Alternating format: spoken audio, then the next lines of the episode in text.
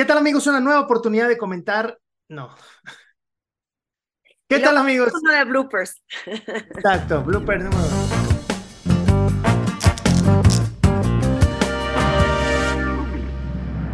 ¿Qué tal amigos? Una nueva oportunidad para conectar y estoy muy contento de que en esta ocasión en su programa favorito, Liderazgo en Acción, acompaño a Ale Marroquín. ¿Cómo estás, Ale? Yo también muy emocionada porque cada vez estoy esperando más grabar estas sesiones de liderazgo en acción porque me divierto muchísimo, me inspiran muchísimo a mí, imagínate a la gente que nos escucha. Sí, lo, más, lo más bonito de este esfuerzo es eso, que no es un esfuerzo, que estamos muy encantados de poder conectar. Y hoy precisamente hay un tema de esas cosas que están ahí pero no son tan visibles. Damas y caballeros, el día de hoy queremos hablar del falso impostor. ¿Es verdad que esto le pega más al género femenino que al masculino? ¿Cómo impacta en nuestro día a día? Ale, cuéntanos del falso impostor. Fíjate que eh, hay un término que le llaman el síndrome del impostor, ¿no? Y que yo he escuchado que recientemente se lo aplican mucho más a las mujeres. De hecho, hay artículos que les vamos a hacer el favor de, de compartir uno de ellos, en donde tratan de fomentar que no sea etiquetado solo para las mujeres, pero te voy a decir que aunque pareciera que sí cae más en las mujeres, y ahorita te doy argumentos de por qué nos sucede esto, también he visto hombres que, que se sienten como impostores, que no se sienten correctos en el lugar adecuado y, y que aunque habría que buscar esa data que diga que es más a las mujeres que a los hombres, pues existe esta sensación de estar en un lugar y que la gente se va a dar cuenta que no deberías de estar ahí. El sentirse que no perteneces o que no mereces algo se explica de algunas formas y qué bueno que hiciste la precisión del, nombre correcto de, este síndrome. Por ejemplo, se dice que cuando hay un nuevo rol posteado en sus compañías, hay 10 requisitos como hombres, en algunas ocasiones decimos, bueno, con cumplir 5 o 6 me animo a participar en ese proceso.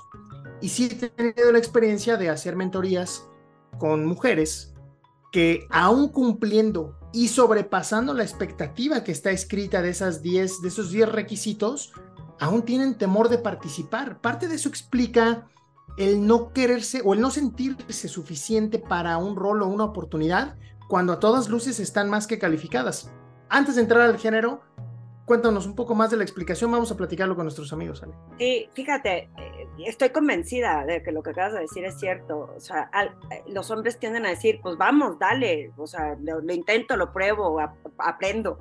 Y las mujeres nunca, pensamos este sentido del perfeccionismo, de que tengo que estar perfecta y entonces si no cumplo con todo, eh, no estoy lista, no lo acepto. Pero fíjate esta historia que está bien interesante. También cuando lo aceptan, si dicen, ok, va, voy a, participar, esa sensación de estar en un lugar en donde van a pensar que tienen que demostrar que todo el mundo sepa por qué están ahí. Yo tuve una clienta que alguna vez me dijo, es que me promovieron, me agarraron para este puesto. Y la verdad es que constantemente estoy a marchas forzadas porque quiero demostrarle a todo el mundo el por qué estoy aquí. Y dije, pero ¿por qué le tienes que demostrar a todo el mundo si ya te seleccionaron, si pasaste por un proceso, si te escogieron porque sabían tus cualidades? ¿Por qué tienes que seguir tratando de demostrar, como de justificar el por qué estoy aquí? Y se vuelve tan cansado que como se vuelve tan forzado, muchas veces no fluyen y dejan de ser eficientes o de demostrar, o sea, de dar el resultado correcto porque están buscando nada más como justificar el por qué están ahí. No sé si me hice sentido, me hice medio bolas ahí. No, no, no, totalmente claro. Me, hiciste pensar en una conversación que tuve con Alma Rosa García Puch. Aquí les vamos a dejar la, tarjetita para que vean ahí en, el canal una entrevista que tuve con ella. Una, una ejecutiva mexicana muy destacada. Sobre todo para matizar eso que dices. No solamente es en un entry level en una organización, sino hasta grandes ejecutivos tienen esta duda. De repente, eh, ella me narraba, puede ser palabras menos, palabras más, estar en una junta con directivos y decir, ¿será que no pertenezco aquí? ¿Será que, que, no debería de estar acá? Y a veces nos, nos ataca la duda de si los merecimientos son lo suficientes para estar. Y quitándole este sesgo de, género que lo tiene, em, en muchas ocasiones te, voy a contar una, historia personal en ese sentido. Cuando llegué por primera vez al, mundo agrícola, viniendo de, de otras industrias, no te sientes capacitado para poder rebatir una conversación técnica con un especialista en cultivos quien me hizo el grandísimo favor de quitarme esa piedra de la espalda fue eh, mi amigo Alejandro, un, colaborador del equipo que me dijo, mira, nosotros somos agrónomos que un día nos dieron una computadora para hacer negocio. Tú haces negocio en otra industria, yo me encargo de lo técnico, tú encárgate de esto. Pero hay un montón de reuniones, sobre todo cuando eres el nuevo en una industria, que no entiendes ni la mitad de lo que están diciendo porque está totalmente ajeno a tu área de experiencia. Y como una primera recomendación es, busca cuál es ese gap que tú estás ahí para cerrar, porque nadie está esperando que seas experto en lo que no lo eres. O sea, parece muy bobo y casi hasta ilógico, pero a veces creemos que nos van a preguntar de cosas para las cuales no estamos preparados. No, asegúrate de saber cuál es el gap que tú vas a cerrar. ¿Qué opinas, Ale? No, me encanta, porque me haces acordar de tantos ejemplos. Ahorita tengo una lista de ejemplos de clientes que han pasado por esta situación, ¿no? Desde vengo de otra industria y no sé, y, y, se la pasan justificando el, es que eh, yo no estoy listo para este puesto porque no sé. Digo, es que ya no digas no sé, no tienes que saber todo de todo. El hecho de decir, claro que sí, te traigo al experto que está en mi área, que se especializa en esto, como dices tú, como el técnico que es el que te lo va a poder explicar, pero no, no, no afrenta o no atenta, perdón, contra tu integridad y contra quien tú eres. Y el problema del síndrome del impostor es pensar que es existencial. Es como si yo no soy bueno o no soy buena y si no sé tanto, entonces es contra mí. Y la realidad es, fíjate, otro ejemplo que leí recientemente, una vez que di esta conferencia del síndrome de impostor para, impostora para mujeres, es la historia que cuentan de una mujer que le asignan un trabajo y por querer decir yo soy suficientemente buena y yo puedo con todo, hubo un burnout impresionante porque no pidió ayuda. Y si tú le asignas esta tarea a otra persona, en este caso se la asignaron a un hombre, dijo, yo necesito estos recursos, sí me siento preparado para hacerlo, pero necesito recursos porque solo no puedo. Le dieron los recursos, cumplió con la tarea y la otra persona quedó mal. Y eso es lo que pasa cuando somos impostores. Creemos que tenemos que ser la mujer maravilla, el superhéroe, el poder tener la idea de hacer todo y como dices tú, de saber todo de todo. Y no, no va por ahí. Es a quién, en quién me apoyo y quién es el experto en este tema y vamos a hacer que suceda. Qué, bien lo, lo matizaste acá, Ale, porque al final del día tenemos que hacer paz con nosotros mismos y ese impostor a veces es una, una voz que vive en, nosotros diciéndonos no puedes, no eres suficiente, no lo vas a lograr. Pero para todo esto hay un antídoto. Otra recomendación que me gustaría compartir con nuestros amigos en la audiencia, amigos y amigas, es asegúrate de saber cómo luce el éxito. Esta es una pregunta que en los equipos de alto rendimiento se tiene que hacer como punto de partida. Podemos poner metas financieras, metas con nuestro cliente, metas en el desarrollo y pueden quedar perfectamente descritas, que ya hablaremos de cómo hacer un buen documento de metas, que ese se podría ser un buen tema para después. Sin embargo, el poder definir con claridad cómo luce el éxito de mi interacción con ese trabajo cambia la perspectiva porque entonces todo lo que tú adiciones a ese resultado no solamente es algo que lo convierte en suficiente, sino que lo supera. Pero si tú no tienes claro eso, lo que más te va a hacer daño es suponer ¿Será que esto es lo que esperaba tal persona? ¿Será que esto es lo que nos habíamos comprometido pero no lo clarificamos? Quita esa incertidumbre de la mesa y ponle un poco más de claridad, ¿no?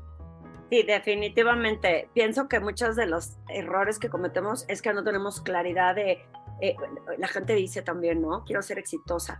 Y cuando no sabes ni qué quiere decir exitosa, porque exitosa puede ser cumplir con un proyecto y eso ya te hace exitosa pero ¿qué defines ese éxito? ¿Cómo lo defines desde tu perspectiva? Y por eso vienen estas frustraciones de impostores, ¿no?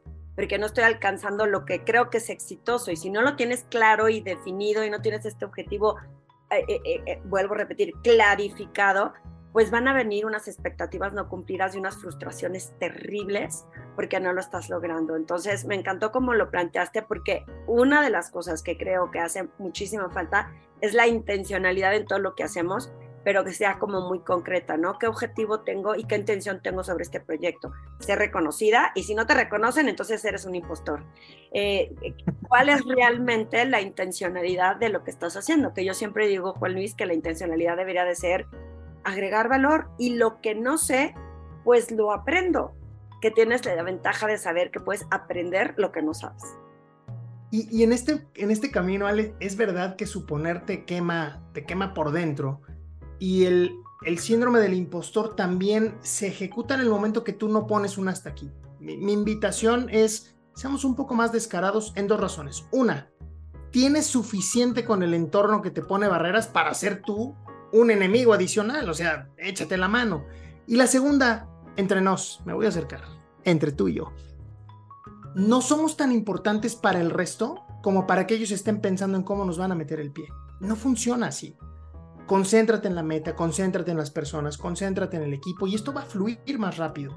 Creo que a veces este diálogo interno tiene que ver con la falta de claridad y también probablemente la falta de un guía en este proceso. Asegúrate de encontrarte con un partner in crime que te ayude a dar esa certeza, alguien que ya haya pasado por ese rol, alguien que ya haya pasado por ese proyecto, alguien que haya sido el que recibe ese producto final, con la finalidad de que digas, ah, pues voy por un camino que ya otros han transitado y no es tan sinuoso, ¿no?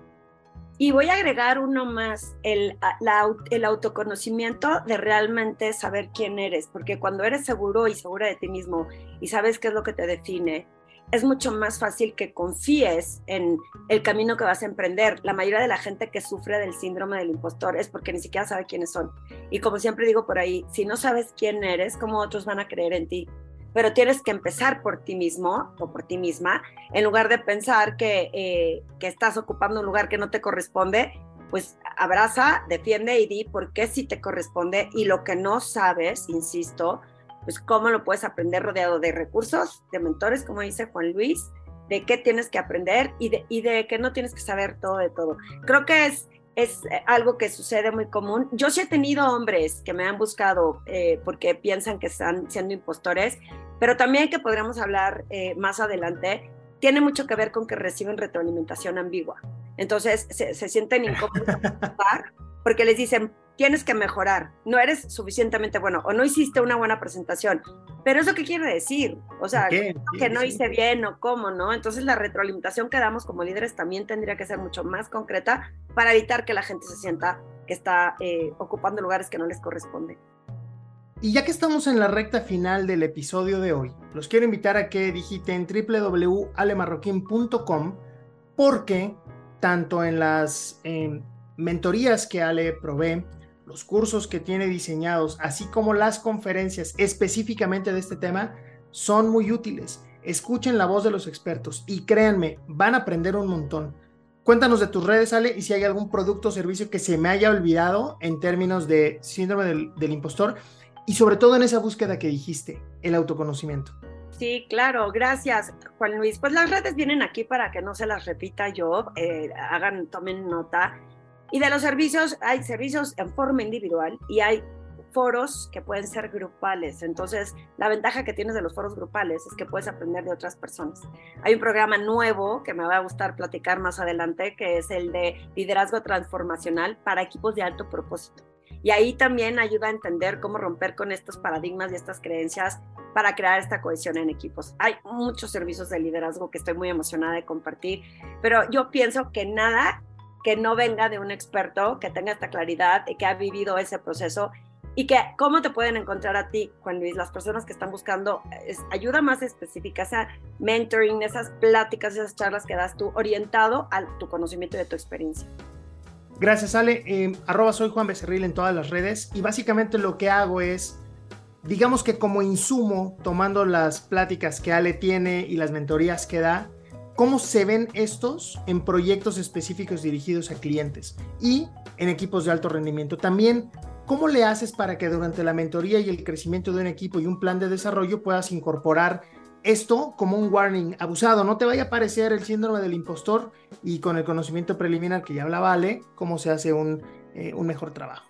Así que bueno, hemos llegado a la parte final de Liderazgo en Acción. No dejen de ponerle 25 millones de estrellitas, likes, compartan porque este esfuerzo es para ustedes y más que buscar que esta fuera una cátedra, realmente lo que buscamos es aprender de ustedes. Escríbanos, díganos de qué otros temas quisieran hablar y si les es funcional, lo queremos saber. Y si no lo es, rétenos para que lo seamos. Ale, nos vemos en la próxima, ¿no? Nos vemos en la próxima. Adiós.